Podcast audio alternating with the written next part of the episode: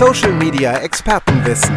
Der K12 Podcast. Folge 4. Zwei Dinge kann ich schon mal vorwegnehmen. Erstens, das hier wird eine etwas andere Podcast-Folge als normalerweise. Und zweitens, diese Aussage ist ja so die berühmte Juristenantwort. Es kommt darauf an, weder ja, weder nein. Werden wir des Öfteren zu hören bekommen. Diese Podcast-Folge von Social Media Expertenwissen dreht sich nämlich um das Thema Datenschutzgrundverordnung oder kurz DSGVO. Die ist für die meisten Menschen nicht unbedingt selbsterklärend, sondern eher abschreckend. Dabei ist der Schutz unserer Daten ja eigentlich eine ziemlich gute Sache. Wer Daten allerdings für Marketing und Kommunikation zum Beispiel auf Social Media nutzt, kommt schnell an seine Grenzen. Was ist erlaubt und vor allem was nicht? Um ein wenig Licht ins Dunkle zu bringen, haben wir mit Felix Meurer gesprochen. Er ist Jurist und kennt sich aus im DSGVO-Dschungel. Doch reine Juristenantworten sind uns natürlich viel zu eintönig. Wir machen deshalb ein Quiz draus. Hierfür habe ich meinen Kollegen und Digitalberater Felix geschnappt. Äh, willkommen zum Social Media Expertenwissen Podcast, Felix. Guten Tag, Saskia. Ich freue mich sehr, dass du da bist. Ich mich auch, als zweiter Felix. Genau. Und ich muss, bevor wir starten mit unserem DSGVO-Quiz, was ganz Wichtiges vorwegnehmen. Wir als Agentur machen nämlich keine Rechtsberatung. Als hätten wir es abgesprochen. Haben wir tatsächlich nicht. also, die Antworten kommen alle aus unserem Interview mit Felix Meurer und aus recherchierten Quellen von ihm. Alle Angaben ohne Gewähr. Genau, als würden wir Lotto spielen. Social Media Expertenwissen. Insight. Felix, wir stürzen uns direkt rein ins DSGVO-Abenteuer. So habe ich es mal genannt. Wir beide werden jetzt eine Art Frage-Antwort-Spiel durchführen. Ich stelle eine DSGVO-These in den Raum und du musst mir sagen, ob sie stimmt oder ob ich mir das Ganze nur ausgedacht habe. Okay, verstanden. Verstanden, super. Legen wir los mit These Numero uno. Ich bin aufgeregt. Ach so, das vielleicht noch vorweg. Ja. Du kannst nichts gewinnen. Ach, schade. Außer Keine meine, eine Million Euro? Nein, außer meine Anerkennung. Die ist dir sicher, egal wie du antwortest. Die ist mir aber natürlich sehr viel wert. Ja, siehst du. Und Wissen kannst du auch gewinnen. Das gibt's gratis. Toll, ne? also, fangen wir an. Erste These. Vor dem Jahr 2018 gab es keine Regelung für den Datenschutz in Deutschland. Richtig oder falsch? Das stimmt natürlich nicht. Und aus welchem Erfahrungsschatz stammt diese Antwort? Aus dem Erfahrungsschatz des gesunden Menschenverstandes. Ich bin mir ziemlich sicher, dass auch vor 2018 und vor der DSGVO schon Datenschutzrichtlinien gab und Gesetze. Da hast du vollkommen recht. Ein Punkt, ein Punkt für dich, richtig. 50 Euro Frage schon. Genau, also diese These ist natürlich vollkommener Unsinn, denn es gab schon vorher bereits ein Datenschutzgesetz und eine Datenschutzrichtlinie. Viele haben sich vor 2018 noch nie mit dem Thema Datenschutz beschäftigt, was im Grunde fahrlässig war, denn auch vorher gab es schon viele, viele Jahre eine Datenschutzrichtlinie und ein Bundesdatenschutzgesetz, was der DSGVO in manchen Teilen sehr ähnlich ist, aber es war vorher einfach nicht relevant. Und ähm, plötzlich kam dann 2016 die DSGVO in Kraft. Dann hatte man zwei Jahre Zeit, ähm, das Ganze umzusetzen. Auch das haben die meisten noch verpasst. Und dann war plötzlich, ganz plötzlich 2018. Und viele haben dann erst gemerkt, okay, ich bin ein bisschen spät dran, ich muss mich damit beschäftigen. Und dann wird es natürlich knapp. Und dann gab es natürlich auch viele, ich nenne es mal DSGVO-Mythen um Klingelschilder und Co., die das Ganze noch etwas verwirrender gemacht haben. Und ich glaube, das hat manche abgeschreckt, sich damit intensiv zu beschäftigen. Weiter geht es mit der zweiten These. Wenn ich Daten von Usern sammle und verwerten will, muss ich diese darüber im Vorhinein informieren und zwar über alles, was ich mit den Daten nachher anstellen will. Das stimmt meiner Meinung nach wieder. Mhm. Willst du das begründen? Ich könnte es nicht begründen, ich könnte es nur durch äh, gehörtes Wissen und Artikel begründen, die ich eventuell durchgelesen habe zu diesem Thema, auch im Kontext der Arbeit natürlich. Du hast vollkommen recht, auch dieser Punkt geht an dich, Felix. Denn grundsätzlich gilt, es muss jeder Bescheid wissen, wann seine Daten für welche Zwecke erhoben werden und was danach überhaupt mit ihnen geschieht. Das hat uns auch Felix Meurer erklärt. Was wirklich wichtig ist, dass man die Betroffenen tatsächlich zum Zeitpunkt der Erhebung der Daten darüber informiert, welche Daten verarbeitet werden, durch wen und zu welchen Zwecken, also seinen Informationspflichten nachkommt und dass die Daten eben auch auf einem sicheren Weg erhoben werden, ähm, also dass man entsprechende technische Maßnahmen und organisatorische Maßnahmen trifft, damit die Datensicherheit gewährleistet ist. These Nummer drei.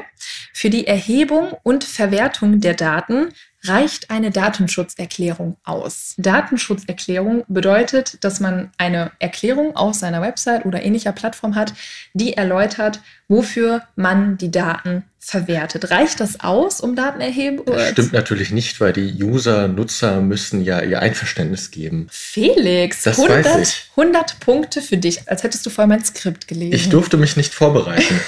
das stimmt.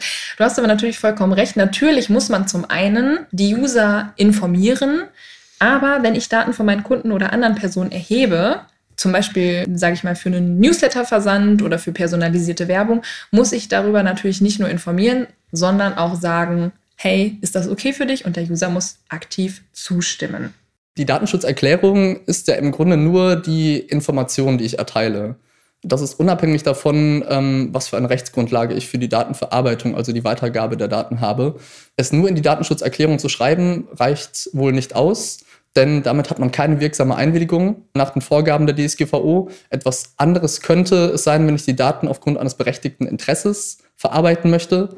Im Rahmen der berechtigten Interessen muss man aber eine Abwägung zwischen den eigenen Interessen und den Interessen der betroffenen Person, also der Kunden, vornehmen.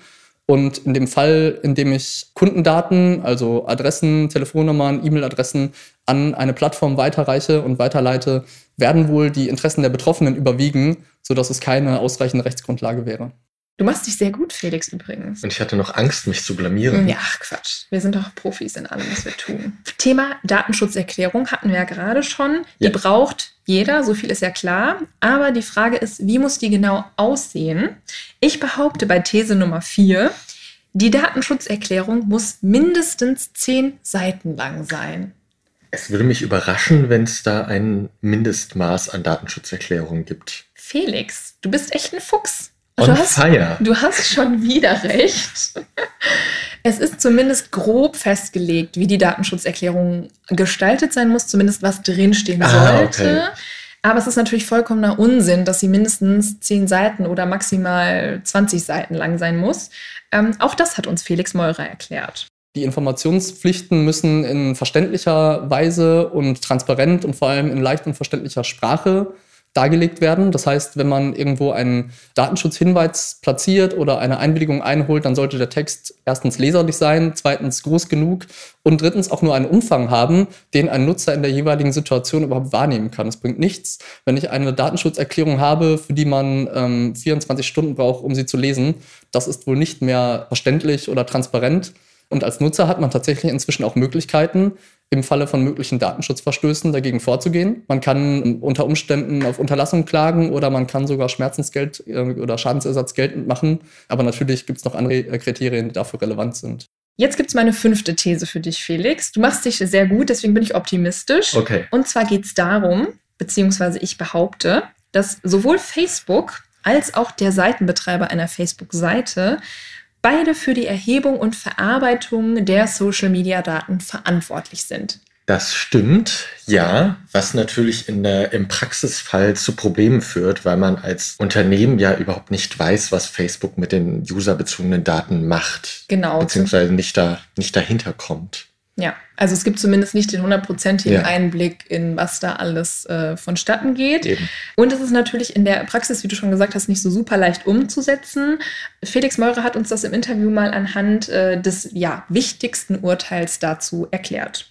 Dazu hat es im vergangenen Jahr die berühmt-berüchtigte Facebook-Fanpage-Entscheidung des äh, EuGH gegeben, der ja entschieden hat, dass Betreiber einer Facebook-Fanpage gemeinsam mit Facebook für die Datenverarbeitung verantwortlich sind. Das hat viele aufgeschreckt, denn genau das war das Argument. Wir wissen ja gar nicht, was Facebook eigentlich mit den Daten im Hintergrund macht. Außerdem haben wir gar keinen Einfluss darauf und auch gar keinen Zugang zu den Daten. Der fehlende Zugang war dem EuGH erstmal egal, weil er gesagt hat, okay, ihr sorgt dafür, dass Facebook die Daten überhaupt verarbeiten kann, deswegen seid ihr auch mitverantwortlich. Ende Juli gab es die Fashion-ID-Entscheidung des EuGH. Äh, da ging es um Social Media Plugins, insbesondere den Social Media Gefällt mir-Button von Facebook. Und ähm, da hat der EuGH das Ganze, so wie ich es verstehe, etwas eingeschränkt und hat gesagt, naja, man muss schauen, auf welche Datenverarbeitungsvorgänge jemand überhaupt Einfluss hat und auch nur dafür kann er im Endeffekt haftbar gemacht werden.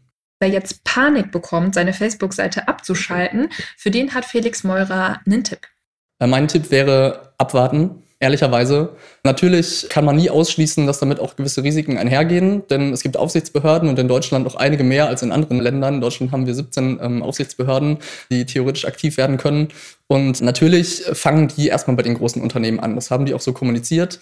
Das heißt, ich würde sagen, ist man jetzt eher ein kleines Unternehmen oder eine Privatperson oder ein Verein, der eine Facebook-Seite als Beispiel betreibt, dann sollte man erstmal nicht in Panik geraten. Man sollte sich informieren und am Ball bleiben und nicht einfach blauäugig weitermachen. Aber ich glaube nicht, dass man sich da große Gedanken oder Sorgen machen muss. Weiter geht's mit unserem DSGVO-Quiz und wir kommen äh, zu einem meiner Lieblingsthemen, wenn man das so sagen kann. Es geht nämlich um Social Plugins, also die Einbettung von Inhalten oder zum Beispiel Like-Buttons Ja, von Facebook, Instagram und Co. auf der eigenen Website. Meine These dazu, das Einbinden solcher Plugins ist durch die neue, in Anführungsstrichen, DSGVO verboten. Stimmt das oder stimmt das nicht? Ich bin mir unsicher, ob es verboten ist. Ich meine allerdings, dass die Hürden, die man als Seite bewältigen muss, um diese Plugins einzubinden, deutlich erschwert wurden. Auch mit dieser Aussage hast du recht, Felix. Und zwar ist das an sich nicht verboten. Also Ja. es ist grundsätzlich okay, sowas einzubinden, aber wie du schon gesagt hast, die Hürden sind relativ hoch. Denn auch hier muss der Website-Besucher wieder zustimmen. Vor ein paar Jahren war es ja noch so, dass jede Webseite die berühmten Social Plugins drin hatte, von Facebook, von Twitter, von Pinterest, von Instagram und, und so weiter. Und die Daten oder diese Button haben automatisch von jedem Website-Besucher Daten generiert, erhoben und an die entsprechenden Plattformen weitergeleitet, ohne dass der Nutzer und der Website-Besucher das mitbekommen haben oder Einfluss darauf hatten. Danach hat, es, hat sich das Ganze dahingehend verändert, dass man gewisse Zwei-Klick-Lösungen eingeführt hat, sodass erst der Button aktiviert werden musste, bevor überhaupt Daten erhoben werden konnten oder erhoben wurden und weitergeleitet wurden. Das Ganze passt zu der EuGH-Entscheidung von Ende Juli. Da ging es, wie gesagt, um diesen Gefällt mir-Button von Facebook. Und grundsätzlich ist es so, dass ich als Website-Betreiber oder als Online-Shop-Betreiber der einen solchen Button einbindet, komplett erstmal dafür verantwortlich bin, was mit den Daten passiert. Das heißt, ich muss mich grundsätzlich darum kümmern, dass den Informationspflichten, wie gerade schon gesagt, nachgekommen wird und dass ich eine Rechtsgrundlage habe. Da das Ganze häufig nicht aufgrund einer Einwilligung passiert, sondern diese Button integriert sind und der Nutzer im Zweifel einfach draufklickt, werden viele die berechtigten Interessen als Rechtsgrundlage anwenden. Und man muss ehrlicherweise auch wieder im Einzelfall sagen, es kommt darauf an, wie die Datenerhebung und die Datenweitergabe ausgestaltet ist und an wie viele Akteure und Empfänger die Daten weitergegeben werden, zu welchen Zwecken und was am Ende damit passiert. Was schon mal vorteilhaft ist, ist, dass der EuGH nun gesagt hat, dass man für gewisse Datenverarbeitungsvorgänge, die anschließend zum Beispiel bei LinkedIn oder bei Facebook passieren, unter Umständen nicht mehr verantwortlich ist und dafür nicht mehr äh, haftbar gemacht werden kann. Und ich denke, das ist schon mal ein Schritt in die richtige Richtung für alle Website-Betreiber. Ich habe jetzt was richtig Spezielles für dich, Felix. Die nächste Frage dreht sich um das Thema Retargeting. Also ein Beispiel, ich habe Kunden auf meiner Website und der führt dort Handlungen aus, zum Beispiel registriert sich für Newsletter, kauft irgendwas ein und äh, ich zeige ihm auf Basis dieser Daten bei Facebook bestimmte Anzeigen. Ja. Meine These in dem Fall, wenn mein Kunde mir einmal seine Daten gegeben hat, zum Beispiel indem er was gekauft hat, darf ich genau diese Daten auch für das Retargeting auf Facebook und Co. verwenden. Nein, weil man äh, gibt ja seine Erlaubnis zur Datenverwertung plattformbezogen, meines Wissens nach. Also man muss das einmal auf der Website, einmal für Facebook, einmal für Twitter und Amazon und wie sie alle heißen, oder? Ja, das ist auf jeden Fall richtig. Das heißt, wenn ich meinem, meine E-Mail-Adresse abgebe, wenn ich irgendwo was bestelle, dann tue ich das ja genau für diesen Zweck. Genau. Und wenn mein Kunde dann Daten von mir hat, kann er die nicht einfach so bei Facebook reinstellen, Genau. ohne mich vorher um Erlaubnis zu fragen. Man wiederholt sich da eigentlich. Wer Kundendaten fürs Retargeting verwenden will, braucht die Einwilligung seiner Kunden. Das ist ein sehr heikles Thema. Natürlich ist es für jedes Unternehmen, das Retargeting betreiben will, attraktiv, denn es bietet aus Marketing-Sicht da schon gute Möglichkeiten, äh, seine Produkte anzubieten und zu verkaufen. Aus datenschutzrechtlicher Sicht ist das allerdings ein Thema, ähm, was mit der richtigen Rechtsgrundlage und der entsprechenden Informationen steht und fällt. Fakt ist, aktuell funktioniert das Ganze nur auf Basis einer Einwilligung. Es ist nicht so, dass man im Datenschutz immer eine Einwilligung benötigt. Das gehört auch zu den Datenschutzmythen, dass man nur noch mit Einwilligungen Daten verarbeiten darf. In dem Fall würde ich aber sagen, ist nur die Einwilligung die richtige Rechtsgrundlage. Das heißt, man sollte vorher, bevor man die Daten an eine Social-Media-Plattform überträgt und weiterleitet, sollte man die Kunden, deren Daten man weiterleiten möchte, informieren und deren Einwilligung dazu einholen. Und Felix Meurer, mit dem wir gesprochen haben über das Thema, ist übrigens auch der Ansicht, dass wenn Kunden entsprechend informiert werden, sie auch tendenziell nichts dagegen haben, dass ihre Daten für Werbezwecke verwendet werden. Ich glaube schon, dass viele bereit sind, wenn sie die eigenen Vorteile erkennen, nämlich dass ihnen personalisierte Werbung angezeigt wird, was prinzipiell, zumindest aus meiner persönlichen Sicht, nichts Negatives ist, personalisierte Werbung, die Vorteile für sich selbst erkennen und je nachdem, um welche Arten von Daten es geht, dass manche Menschen schon bereit dazu wären, ihre Daten zu diesen Zwecken weitergeben zu lassen. Wir sind bei der letzten These. Und ich habe mich noch nicht blamiert. Nein, du hast jede Antwort äh, mit Bravour bestanden, vor allem weil es ja auch beim Thema DSGVO oft kein Schwarz oder Weiß gibt, sondern ganz viel im Graubereich stattfindet, einfach weil das Thema relativ neu aufgetaucht ist. Und ich meine, die Uhren äh, der Juristen ticken ja ein bisschen langsamer als die des normalen Bürgers, würde ich jetzt mal sagen. Sind es, Juristen keine Bürger? Juristen sind keine Bürger. Ich hoffe, der Gag wird rausgeschnitten. also, letzte These für dich beim DSGVO-Quiz. Es ist jetzt ein ganz spezieller Fall. Deswegen äh, keine, keine Schande, wenn du die Antwort nicht weißt. Es betrifft den Facebook Pixel Ach, oder das Schande. Facebook Pixel, genau. Also das ist ja dieses für alle Hörer das Schnipselchen Code, was man auf seiner Website einbinden kann und welches dann alle Handlungen des Users nachvollziehbar macht, also trackt. Ist super fürs Marketing, weil ich ja dann genau weiß, was mein Kunde auf meiner Seite macht, was er ansieht, was er vorher gemacht hat, was er nachher gemacht hat. Also ist ganz nett. Meine These dazu, die Verwendung des Facebook Pixels ist illegal. Was sagst du denn jetzt dazu? Ist es verboten, das Facebook Pixel zu verwenden? Spontan würde ich sagen, nein. Allerdings kann ich mir auch vorstellen, dass es ähnlich wie bei dem eigentlichen Besitz in Anführungszeichen einer Facebook-Seite durchaus eine rechtliche Grauzone ist, bis etwaige Urteile kommen. Genau so ist es nämlich auch. Das heißt, auch hier wieder, du hast die Frage richtig beantwortet. Denn bei einem Facebook-Pixel oder der Verwendung dessen bewegen wir uns laut Felix Meurer tatsächlich in einem Graubereich. Thema Tracking und Thema Cookies und Pixel, das halte ich für ein sehr spannendes Thema aus rechtlicher Sicht, was natürlich für Unternehmen heißt, naja, es ist ein sehr vages Thema, wir müssen aufpassen und schauen, wie wir es handhaben.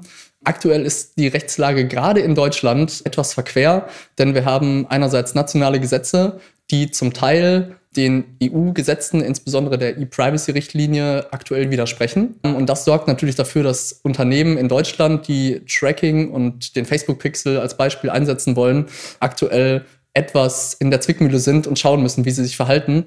Tatsächlich hat es sich so herauskristallisiert, dass die Aufsichtsbehörden, die Datenschutzaufsichtsbehörden in Deutschland aktuell die Ansicht vertreten, dass ein Facebook Pixel nicht mehr rechtssicher eingesetzt werden kann. Ich finde natürlich, am Ende muss jedes Unternehmen für sich selbst entscheiden, wie groß das Risiko wirklich ist und ob es dieses Risiko eingehen will. Allerdings haben sich mit der DSGVO ja auch die Sanktionsmöglichkeiten verstärkt, sodass das Risiko auch erheblich zugenommen hat. Und das sollte natürlich in die Abwägung einfließen am Ende. Acht Thesen, acht Antworten und eine Menge Konjunktive, würde ich sagen, und viel Graubereich. Beim Thema DSGVO und Social Media ist nicht immer alles eindeutig. Und eine abschließende Frage vielleicht, Felix. Passt Datenschutz und Social Media denn überhaupt zusammen? Spontan würde ich sagen, dass es durchaus ein Ding der Möglichkeit ist. Allerdings ist wahrscheinlich das große Problem, dies dann auch im Endeffekt userverständlich und userfreundlich zu gestalten. Und wahrscheinlich sind wir auch durch die DSGVO oder auch mit der DSGVO leider noch nicht so weit, dass wirklich jeder versteht, was mit seinen Daten passiert und wie sie verwaltet und behandelt werden. Das würde ich auch so unterschreiben, aber dafür gibt es ja zum Glück unseren Podcast, der so ein bisschen Licht ins Dunkel bringt. Und der andere Felix, also Felix Meurer, der Jurist, findet, der würde dir auch nämlich grundsätzlich zustimmen und sagt, diese Themen widersprechen sich nicht und können sich sogar vielleicht ergänzen. Ich glaube, Datenschutz und Social Media passt sehr gut zusammen, denn Social Media ist unweigerlich digital und Datenschutz und Daten sind natürlich auch in der Regel oder heutzutage ganz oft digitale Daten. Und ich denke, dass gerade in Social Media die Verknüpfung zwischen den digitalen Möglichkeiten der Technik, die dahinter steckt und der zwischenmenschlichen Kommunikation, also das Social in Social Media, viele auch Fallstricke, aber auch viele Möglichkeiten im Datenschutz bietet, das gut umzusetzen und weiterzuentwickeln. Im Grunde können wir Facebook dankbar sein, dass Facebook so viele ähm, Dinge ausprobiert und auch so manchen Fehler macht, aber dadurch entwickelt sich auch das äh, Datenschutzrecht weiter. Felix, ich danke dir ich habe zu danken. von ganzem Herzen fürs Mitmachen beim DSGVO-Quiz. Acht Fragen, ohne sich zu blamieren. Ja, mit Bravour, wirklich. Dafür von mir einen kleinen Applaus für dich. Vielen Dank. Ähm, wie gesagt, zu gewinnen gab es bzw. gibt es ja nichts.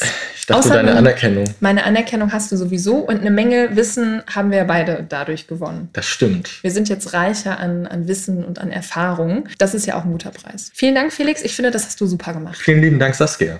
Social Media Expertenwissen. In and out. Ja, nein, ich meine, jein. So gefühlt ist es oft beim Thema DSGVO nicht ganz eindeutig. Oftmals ist es eine Interpretationssache. Aber vieles, gerade im Bereich Social Media, ist noch in der Entwicklung, gibt es ja auch noch nicht so lang. Jurist Felix Meurer hatte aber einen ganz positiven Ausblick für uns. Also ich glaube, diese Unsicherheit, die aktuell noch herrscht, weil viele Dinge noch ungeklärt sind und sich noch entwickeln, die wird weniger werden. Das Ganze dauert natürlich, denn wenn ein Verfahren beginnt, bis das Ganze am Ende mal vor dem Europäischen Gerichtshof in Brüssel ist, das zieht sich einfach wahnsinnig lange hin. Und in dieser Schwebezeit herrscht einfach eine gewisse Unsicherheit. In der Zeit sollten gerade Unternehmen und gerade kleinere und mittelständische Unternehmen erstmal abwarten und nicht panisch reagieren. Ich glaube, dass ähm, die Entwicklung schon dahin gehen wird, dass das Thema Datenschutz weiterhin große Relevanz haben wird und eben mehr Relevanz haben wird als noch vor fünf oder sechs Jahren. Ich glaube aber schon, dass es sich auch dahin entwickeln wird, dass Datenschutzrecht nicht alles verbieten wird und plötzlich nichts mehr erlaubt ist. Und ich glaube, es wird zu einer guten Abwägung und zu einem guten Mittel kommen zwischen den technischen und digitalen Möglichkeiten, die wir heute Gott sei Dank haben, und eben der größeren Sensibilität für das Thema Datenschutz auf der anderen Seite, sodass unsere Daten zwar verarbeitet werden, aber eben sicher. Was aber ganz klar ist, sind die DSGVO No-Gos. Die hat Felix Meurer zum Abschluss nochmal für uns zusammengefasst. Erstens, sich keine Gedanken über das Thema ähm, Datenverarbeitung und Datennutzung in Social Media zu machen, denn das gehört inzwischen definitiv dazu. Das zweite No-Go, würde ich sagen, ist keine Datenschutzerklärung auf einer Facebook-Seite, bei LinkedIn oder in irgendeiner Facebook-Gruppe vorzuhalten, denn das ist einfach zu offensichtlich und damit setzt man sich einfach gewissen Risiken aus. Und das dritte No-Go, würde ich sagen, ist es, DSGVO-Mythen zu verbreiten und Panik zu schüren. Das ist wirklich nicht angebracht, sondern das Thema Datenschutz ist zwar ein ernstes Thema, aber ein Thema, das sich einfach noch entwickelt. Über die Datenschutzgrundverordnung könnten wir zwar noch x Jahre weitersprechen, für diese Folge soll das aber erstmal reichen. Wie immer gilt, wenn ihr hierzu oder zu anderen Social-Media-Themen Fragen habt, dann schreibt uns gerne E-Mail an. somex.k-12.com. Wir freuen uns natürlich auch über Lob oder anderen Input. Wer nicht genug bekommt, kann auch auf unserer Podcast-Website vorbeischauen. Dort gibt es die bisherigen Folgen im Archiv zum Nachhören. somex.k-12.com. Ich sage vielen Dank fürs Zuhören und bis zur nächsten Folge. Und nicht vergessen, abonniere uns und rede mit deinen Freunden darüber.